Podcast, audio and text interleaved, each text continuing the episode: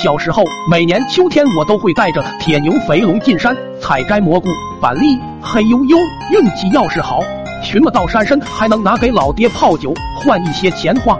像我这样山里的娃，本该无忧无虑过一生，怎知那天看完《海贼王》，有了心动的声音。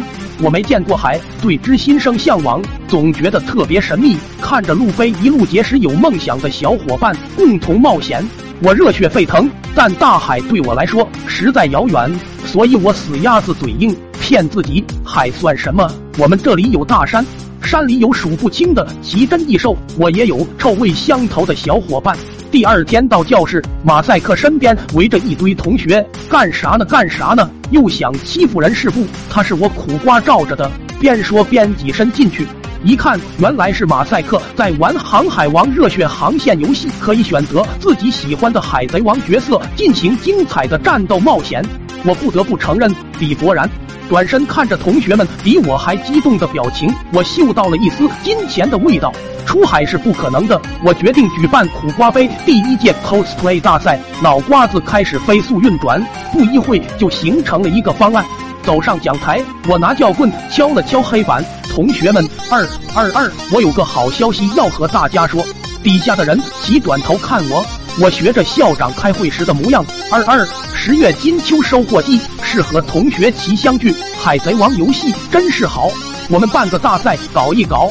有同学举手说学校不让打架，谁说打架了？是办海贼王 cosplay 大赛，第一名奖励恶魔果实一个，想参加的交一下报名费。我是主办方，公平起见，不参赛，由马赛克来当裁判。话音刚落，报名的同学就挤塌了讲台。王钢蛋也要报名，他脸太大，我硬收了双份报名费。隔壁村二狗嗅到消息，也汪汪汪的报了名。终于到比赛这天，我拿出葫芦画的恶魔果实，说吃掉将得到撒谎不脸红的能力。二二二，围观同学一片哗然。现在我宣布，比赛开始，下面由一号同学上场。只见他头戴草帽，用塑料袋做背心，裤衩虽然差点意思，但特色还是抓住了。是路飞，马赛克打出了八分。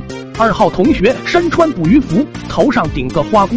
只见他往脸上泼了一碗面粉，熊猫转瞬变白熊。啊呀呀，是裴波。马赛克打出了七分。肥龙三号出场，顶着一脑门葡萄，还倒扣痰盂，画了一身骨头架子。哎，我去！马赛克打出目前为止最高分九分。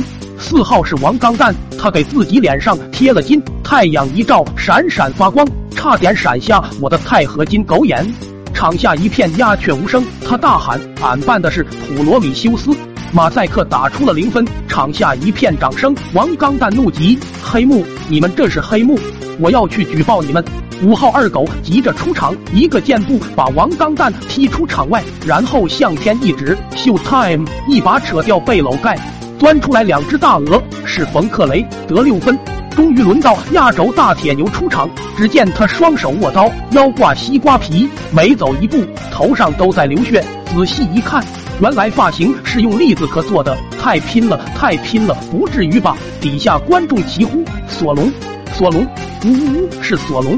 马赛克刚要打分，校长冲了进来：“苦瓜，又是你！谁让你办的？谁给你的权限？你要早点跟我说，老子的白胡子肯定拿第一！这次比赛成绩作废，下次一定要喊我。”